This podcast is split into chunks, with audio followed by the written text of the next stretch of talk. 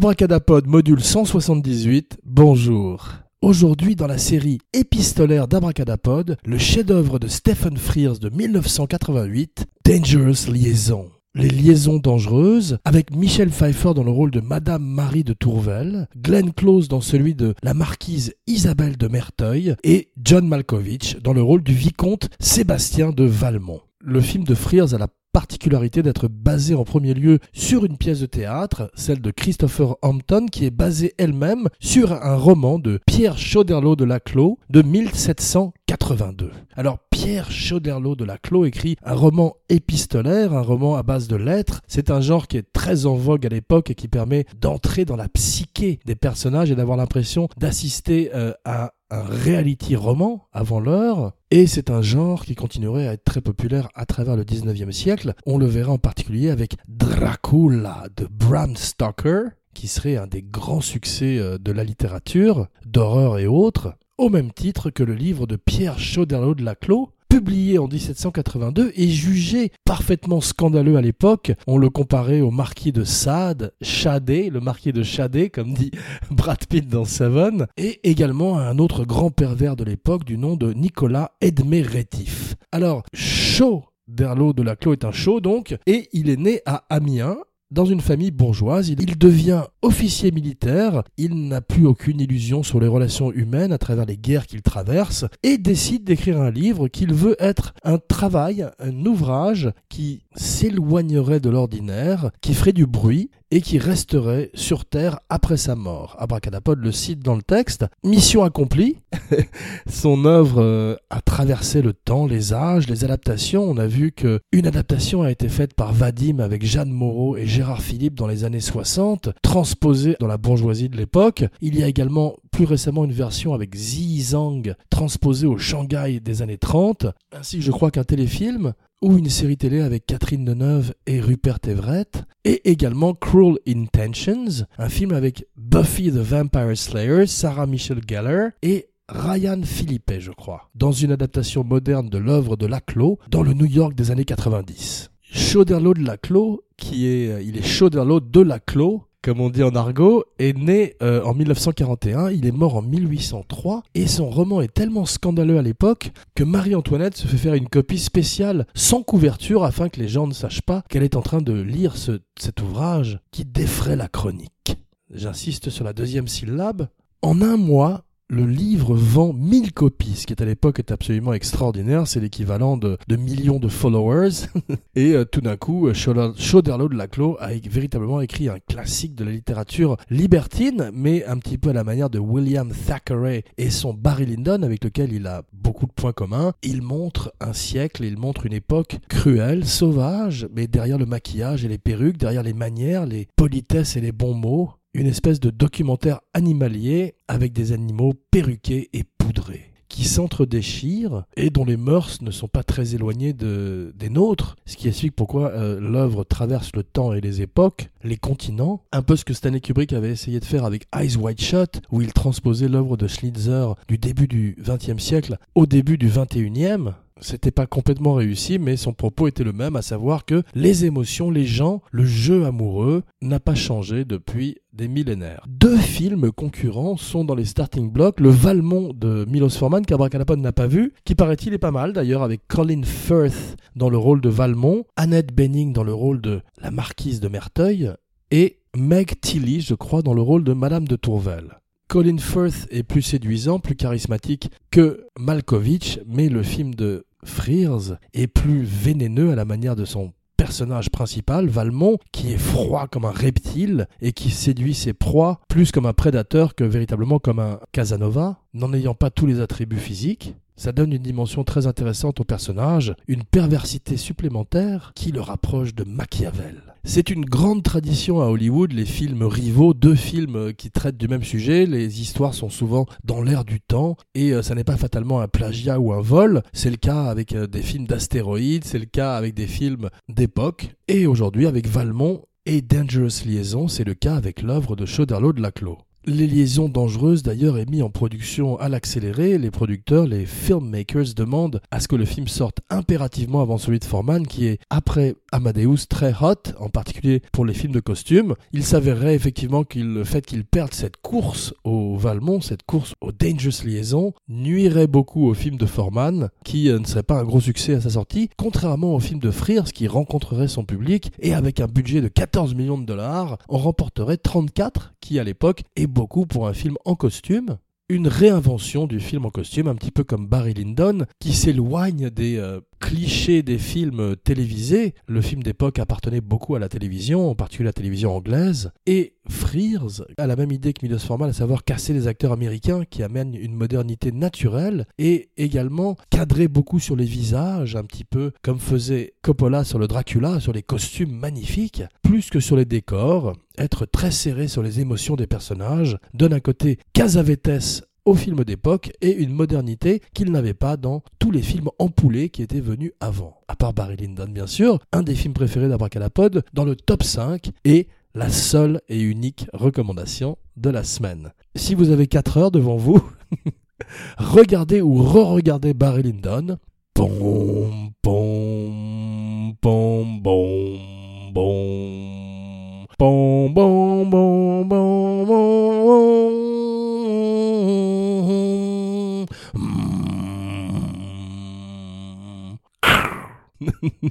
C'était un extrait de la bande-annonce de Barry Lyndon qui, j'espère, vous aura mis l'eau à la bouche tous euh, les films de cette époque sont souvent joués par des acteurs britanniques, c'est ce qui évite Forman avec Amadeus et Frears intelligemment avec son Dangerous Liaison. Les Américains ont tout d'un coup euh, une aisance et une fraîcheur qui n'existe pas dans ces téléfilms dont Abracadapod parle. C'est drôle car Michelle Pfeiffer, euh, on lui a proposé le rôle de la marquise de Merteuil dans Valmont. Elle a refusé pour jouer le rôle de Madame de Tourvel dans Dangerous Liaison. Elle a eu raison. Annette Bening était également considérée pour Madame de Merteuil dans le film de Frears et la ferait finalement dans le film de Foreman. Foreman, quand il a fait Amadeus, avait pris les acteurs de théâtre, les acteurs qui avaient euh, en particulier euh, F. Murray Abraham jouait la pièce au théâtre. Il avait choisi de prendre des acteurs qui n'étaient pas très connus. C'était une bonne idée. Frears prend le contre-pied lorsqu'on lui propose Alan Rickman, qui euh, a été un magnifique Valmont d'abord à Londres, dans le West End, et ensuite à Broadway. Il refuse et euh, décide avec les producteurs de caster quelqu'un d'un petit peu plus établi. C'est le cas de John Malkovich qui a déjà tourné avec Spielberg, qui est un acteur qui vient de l'Illinois, euh, de la compagnie de théâtre Steppenwolf, donc qui, comme les plus grands acteurs anglais, a une éducation théâtrale. Il continue à revenir régulièrement au théâtre, en particulier à Paris. Il parle très bien français, il habite à Paris, je crois, souvent, ou dans le sud de la France et a une étrange carrière où il est euh, tantôt magnifique, tantôt moins intéressant, ça dépend des projets. Il est formidable bien sûr dans Being John Malkovich, où il se moque de lui-même avec un grand sens de l'autodérision, et il est bien aussi dans Con Air, où il joue les méchants et profite d'un blockbuster et apporte sa folie à un blockbuster. Il retrouverait Stephen Frears quelques années plus tard pour Mary Riley, un grand ratage de l'histoire du cinéma, malheureusement, un prémisse très intéressant, la femme de chambre du Dr. Jekyll, et donc de Mr. Hyde aussi, malheureusement pour elle, mais un film sombre, austère, triste, à l'image d'une Angleterre victorienne, à l'image de From Hell, la non-recommandation de la semaine des Hugh Brothers, tirée d'une bande dessinée sur Jack l'Éventreur qui décrit un petit peu la même époque pré-industrielle londonienne. Abracadapod aime énormément l'histoire de Dr. Jekyll et Mr. Hyde, le livre de Robert Louis Stevenson bien sûr, mais euh, les adaptations cinématographiques également, depuis celle avec Spencer Tracy ou celle avec Frédéric March qui le précède, le film de Ruben Mamoulian, ou jusqu'à Bipolar, un film mis en scène par Abracadapod qui raconte une version moderne de Jekyll et Hyde avec un jeune homme qui essaye une drogue pour soigner sa bipolarité et qui tout d'un coup découvre un alter ego maléfique qui petit à petit prend possession de sa vie. Donc j'ai menti, deuxième recommandation de la semaine, Bipolar sur toutes les bonnes plateformes digitales, Andrew J. West et le Dr. Jekyll moderne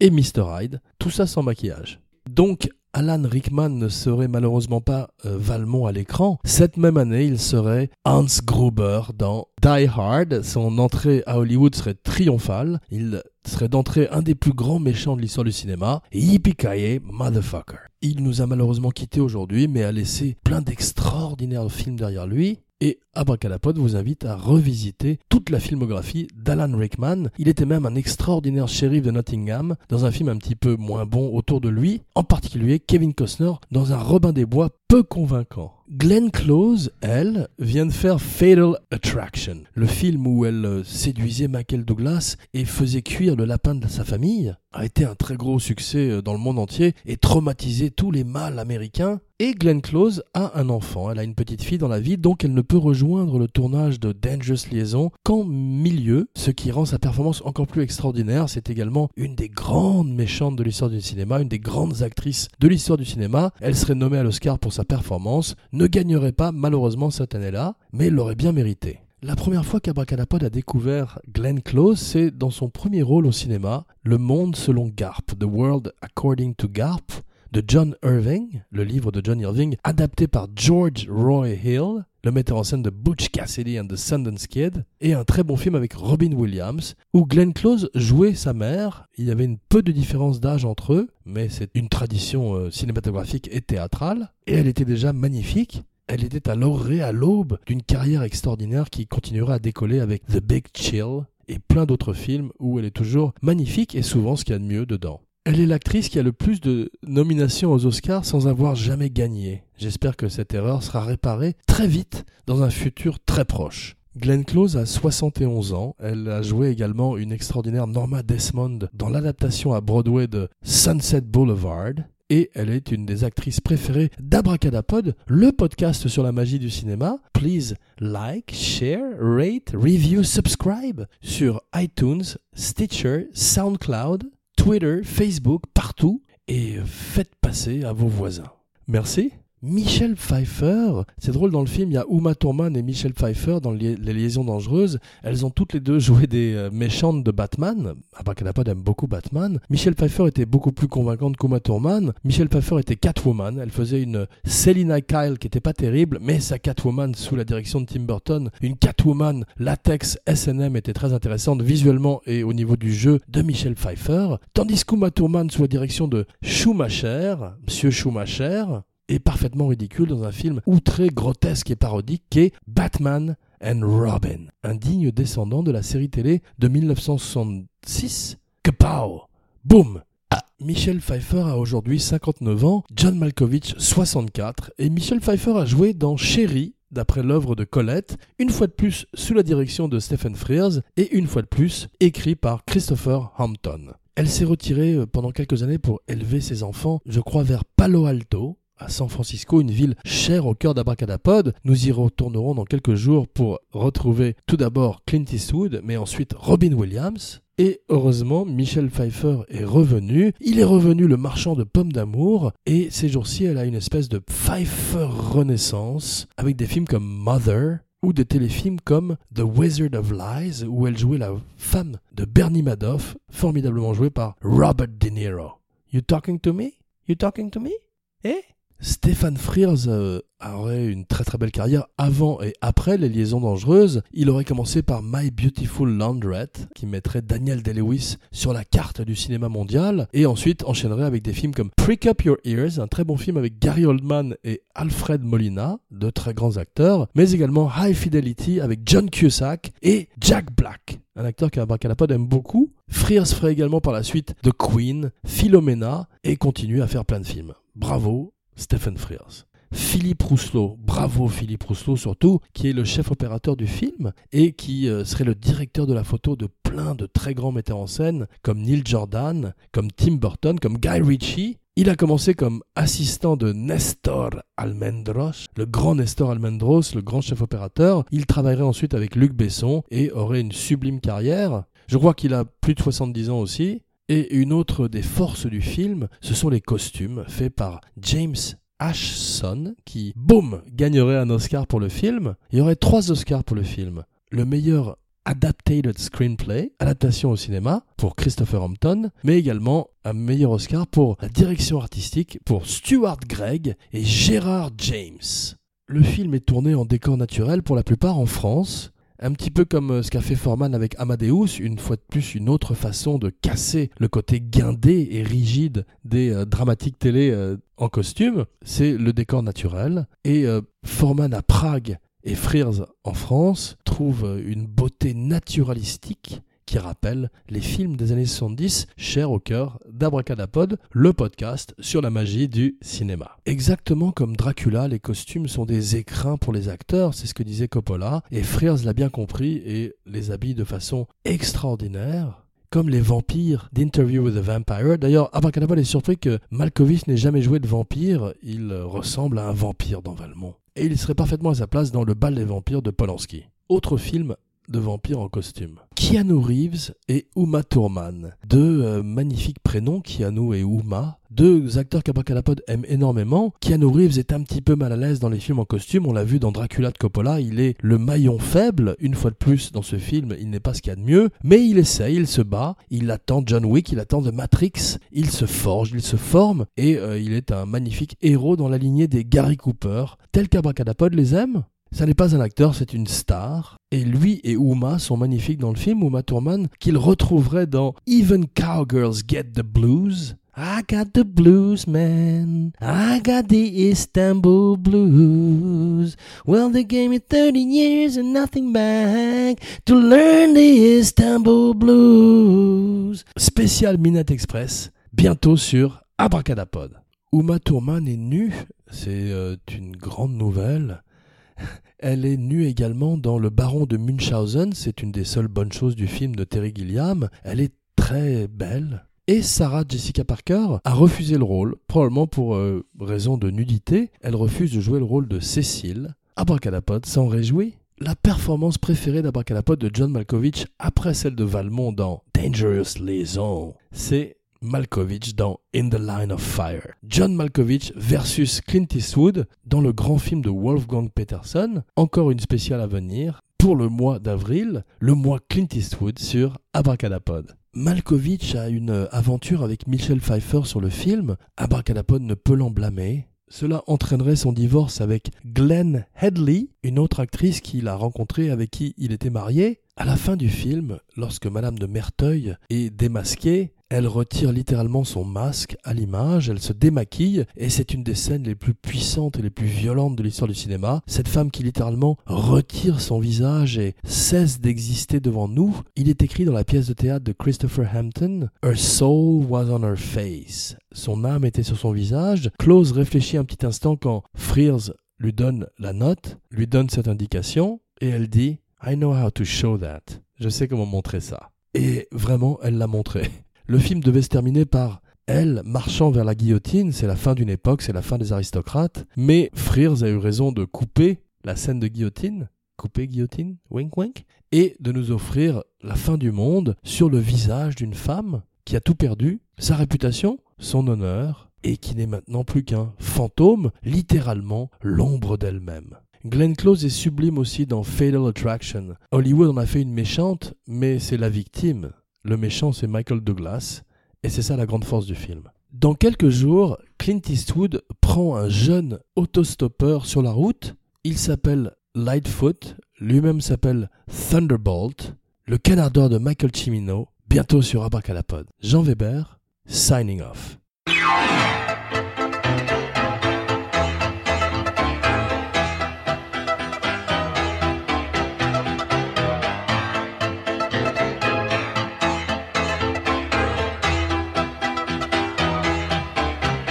La nuit promet d'être belle, car voici qu'au fond du ciel apparaît la lune rousse.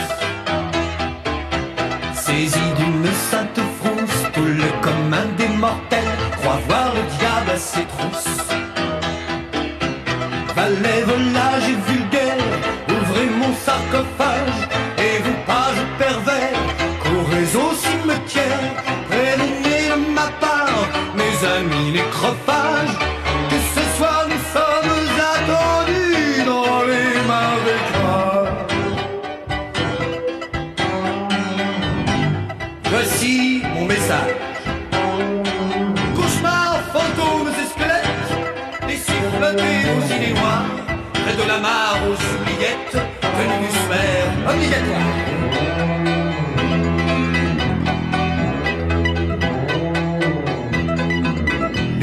Luciole, feu follet, elfe faune et farfadet, c'est Fred mes grands carnassiers.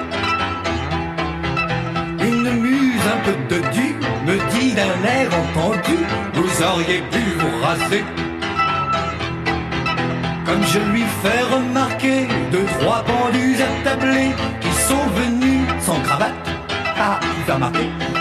Elle me lance un œil hagard et vomit sans crier gare quelques vipères écarlates.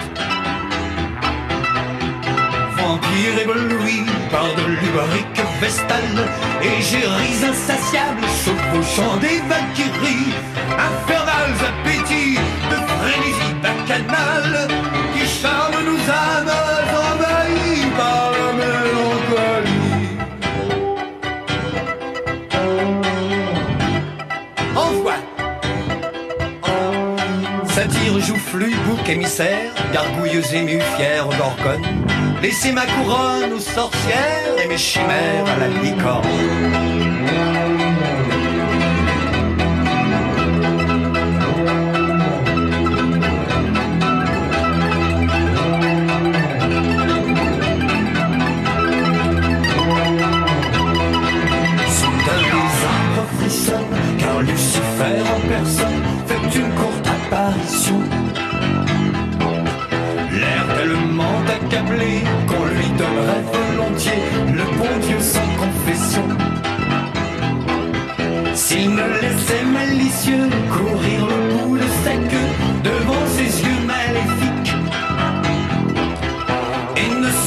Se